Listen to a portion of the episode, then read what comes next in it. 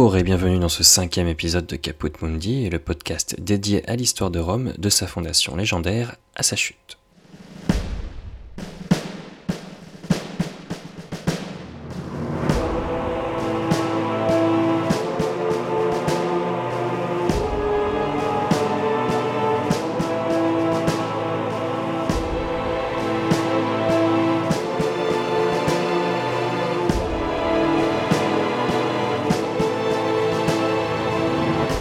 Dans l'épisode d'aujourd'hui, je vous propose de nous intéresser aux premières heures de la République romaine.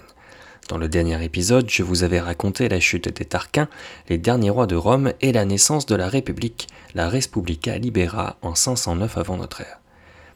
Aujourd'hui, je vous propose d'avancer jusqu'à l'année 494 avant notre ère, moins d'une décennie depuis la fondation de la République, à un moment où l'organisation sociale de la cité et le contexte extérieur pèsent sur l'oligarchie en place. La conséquence de tout cela est la création d'une nouvelle charge, le tribunal de la plèbe, un titre, nous le verrons, qui gagne en importance tout au long de l'histoire de Rome. Le récit que je m'apprête à vous raconter est inspiré des récits de Tite-Live, Denis d'Alicarlas et Dion Cassius. À la suite de ce récit, nous verrons en quoi la lutte de la plèbe contre le patriciat a changé la face de Rome pour les siècles à venir. Je vous raconte donc le serment de la plèbe, le conflit des ordres dans Caput Mundi.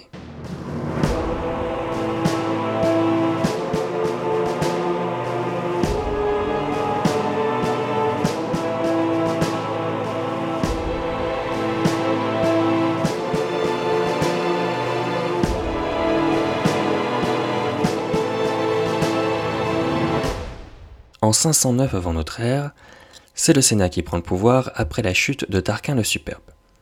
Le pouvoir régalien, c'est-à-dire le pouvoir du roi, est confié à deux magistrats suprêmes, élus pour une année civile, les consuls. Ces consuls sont choisis parmi les patriciens, un terme qui désigne les familles les plus anciennes de Rome. Tous ceux qui ne sont pas patriciens sont plébéiens, le peuple. Les patriciens dirigent donc Rome, ils sont soit sénateurs, soit consuls, soit titulaires d'une magistrature au service de la cité, mais en somme, ils forment le gouvernement de Rome en oligarchie, comprenez un régime politique dans lequel la souveraineté appartient à une classe restreinte et privilégiée. Et comme souvent, les efforts sont demandés à la plèbe. Le contexte de la République est très simple à exprimer. Après la chute de la monarchie, la République a dû lutter contre les Tarquins et ses alliés qui voulaient réinstaurer la monarchie, mais également contre les peuples voisins sans cesse en guerre dans un jeu d'alliances complexe. Rappelons tout de même que Rome, au prix du sang, est l'une des puissances majeures d'Italie, même après la chute des Tarquins. Une des conséquences de tout ce contexte est une crise économique et sociale. Les plébéiens sont appelés régulièrement dans les légions de Rome et doivent abandonner leur famille, leur maison, leur travail, et doivent vivre de dettes pour aller en guerre sans tout perdre. Une dette qu'ils contractent auprès des patriciens et ceux qui ne règlent pas leurs dettes sont privés de liberté et réduits en esclavage. Une situation et une emprise de la plèbe qui devient inacceptable à l'approche d'une nouvelle guerre. La guerre approchant, la mobilisation est demandée par le Sénat. Mais les plébéiens, endettés ou privés de liberté, ne l'entendent pas de cette oreille. Et quoi? disaient-ils dans leur indignation Nous qui combattons au dehors pour la liberté et pour l'Empire, nous ne trouvons au-dedans qu'une captivité et une oppression. La liberté du peuple romain est moins en danger durant la guerre que durant la paix, au milieu des ennemis que parmi des concitoyens. Laissez-moi vous citer Tite-Live. Un vieillard se précipite dans le forum tout couvert des marques de ses nombreuses souffrances. Ses vêtements sales et en lambeaux offraient un aspect moins hideux que sa pâleur, et l'extrême maigreur de son corps exténué, une longue barbe, des cheveux en désordre, donnaient une expression farouche à ses traits. On le reconnaissait cependant tout défiguré qu'il était. On disait qu'il avait été centurieux. Tous, en plaignant son sort, rappelaient ses autres récompenses. Lui-même montrait sa poitrine couverte de nobles cicatrices qui témoignaient de sa valeur en plus d'une rencontre. On lui demandait pourquoi cet extérieur, pourquoi ces traits ainsi défigurés, et comme la foule qui se pressait autour de lui était presque aussi nombreuse qu'une assemblée du peuple, il prit la parole. Pendant qu'il servait contre les Sabins, sa récolte avait été détruite par les dévastations de l'ennemi. Bien plus, sa ferme avait été brûlée, ses effets pillés, ses troupeaux enlevés. Obligé de payer l'impôt, dans une détresse aussi grande, il s'était vu contraint d'emprunter. Ses dettes grossies par les intérêts l'avaient dépouillé d'abord du champ qu'il tenait de son père et de son aïeul, puis de tout ce qu'il possédait. Bientôt, s'étendant comme un mâle rongeur, elle avait atteint sa personne elle-même. Saisi par son créancier, il avait trouvé en lui non un maître, mais un geôlier et un bourreau. Voici la situation du peuple romain à la veille d'une nouvelle guerre contre les Volsques. La clameur monte sur le forum, et bientôt c'est toute la cité qui entre dans une colère sombre, la même espèce de colère qui avait fait tomber Tarquin le Superbe, une colère qu'on ne pouvait pas éteindre avec de vaines paroles.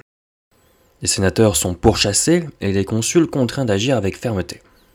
Le Sénat est convoqué en urgence, mais les sénateurs sont soit derrière les consuls craignant la colère du peuple, soit ils n'osent même pas entrer dans la curie. Le peuple pense alors que les sénateurs ne font que gagner du temps en faisant traîner les débats. Pendant ce temps, il était trop tard. Les Volsques arrivaient avec une grande armée pour assiéger Rome. Les Romains préfèrent mourir de la guerre que des maux de la cité.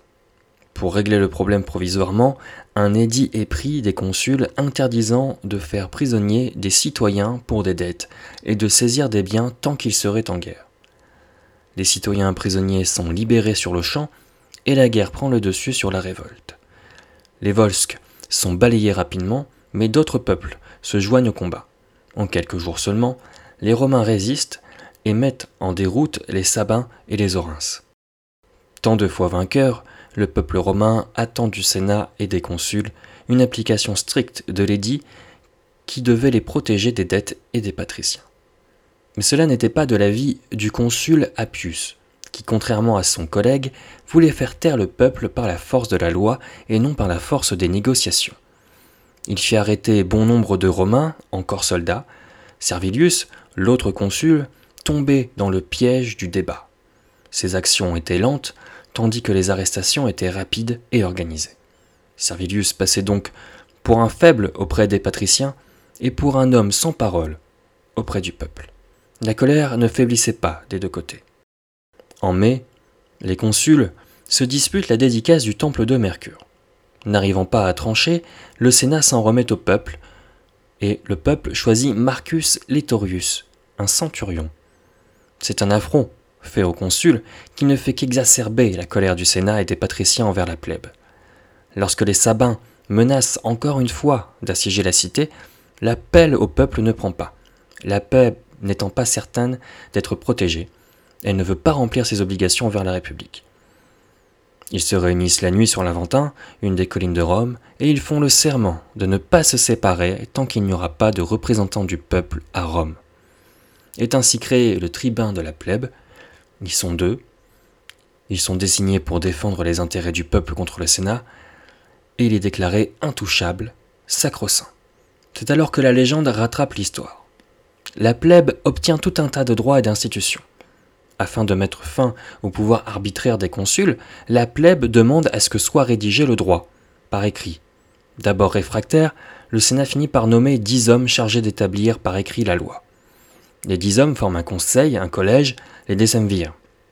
Littéralement les dix hommes, avec à sa tête Appius Claudius. Le collège est établi pour un an avec les pleins pouvoirs sur la cité.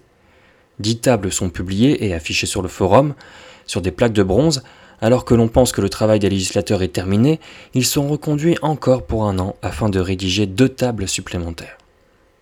C'est alors qu'on peut se dire qu'une fois les deux tables terminées, il y aura douze tables, et c'est terminé, la vie reprend son cours normal à Rome.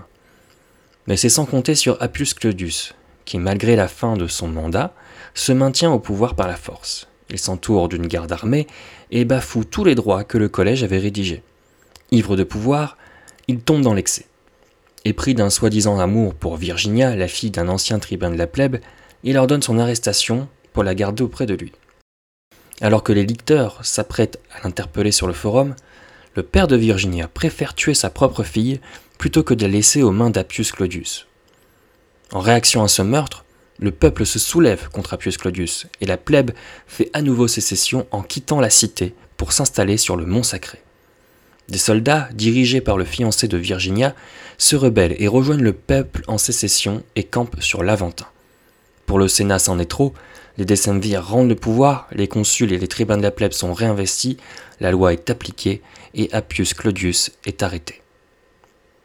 Tite-Livre raconte que Appius Claudius a tenté de faire appel à son procès, appel aux tribuns de la plèbe, les mêmes contre qui il avait usurpé le pouvoir et tenté de voler sa fille. Appius se suicide en prison et la vie reprend, doucement, à Rome.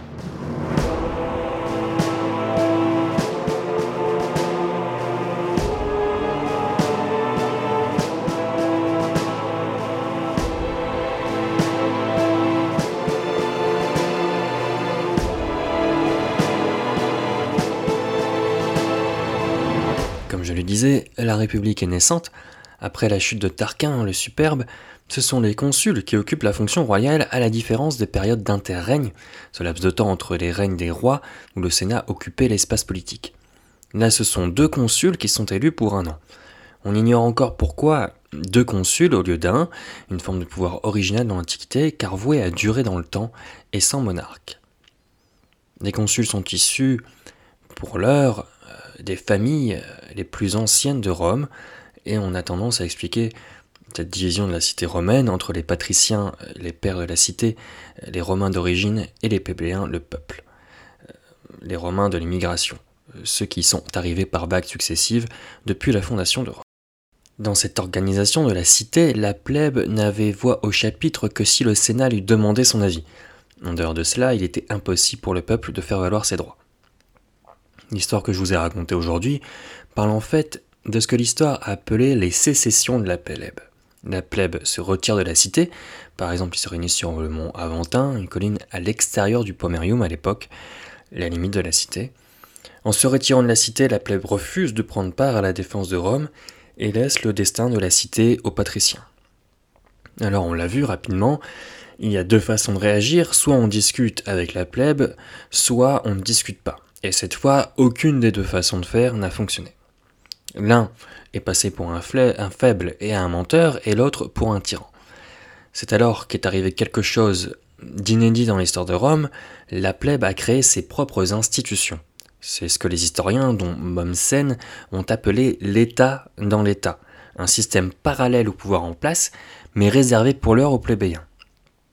Les tribuns de la plèbe, dans un premier temps, ils sont deux, en miroir finalement des consuls, puis un seul, même si on ne sait pas exactement quand la transformation s'opère. Le tribun de la plèbe a de grands pouvoirs et de grandes responsabilités.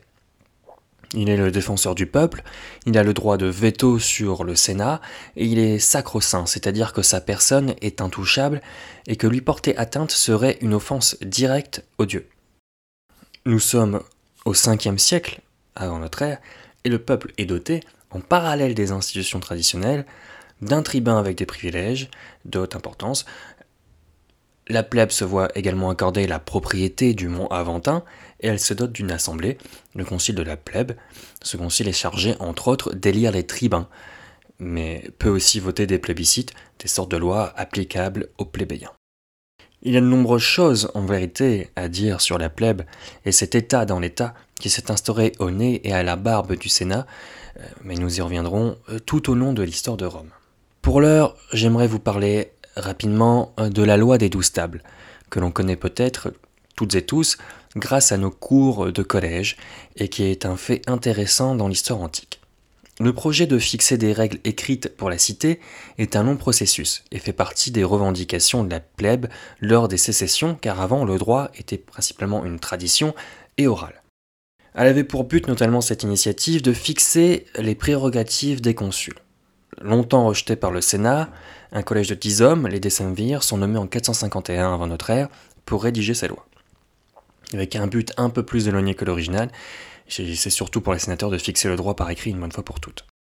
C'est une entreprise originale pour le monde latin. Il faut savoir que dès 454, quelques années avant donc, la plèbe avait envoyé des commissions et des ambassades pour observer le mode de fonctionnement des cités grecques. Les douze tables sont donc des lois inscrites sur des plaques de bronze et qui traitent d'un tas de sujets sur tous les niveaux de la vie. Par exemple, sur les dettes, sujet de discorde initial, le droit est inscrit et est le même pour tous. Il y a aussi des lois sur la succession, sur les rites funéraires et le mariage. D'ailleurs, dans la loi d'origine, il est encore question d'interdire le mariage entre un patricien et un plébéien. Vous l'avez compris, la discorde entre la plèbe et le patriciat n'est pas prête de se terminer. Il s'agit de l'organisation propre de la cité qui perdure tout au long de l'histoire de Rome, même si la division au fil des siècles devient de moins en moins marquée. Les mariages vont être possibles, la plèbe pourra accéder au consulat et le tribunal de la plèbe sera capté par le pouvoir impérial. Il n'empêche que les familles patriciennes gardent une importance dans la cité, et ce pour des siècles. Il n'y a qu'à voir le nom de certaines rues actuelles de Rome qui portent encore le nom de ces familles patriciennes pour s'en faire une toute petite idée. N'hésitez pas à me poser des questions sur les réseaux, à consulter le dossier complémentaire et la bibliographie dédiée à cet épisode sur le site internet de Caput Mundi. Merci d'avoir écouté ce nouvel épisode de Caput Mundi. N'hésitez pas à le partager autour de vous et à suivre Caput Mundi sur les réseaux sociaux et sur les plateformes de streaming audio. Dans le prochain épisode, nous nous intéresserons à Camille, un illustre chef de guerre et homme politique romain qui a mené la cité éternelle à la tête du monde.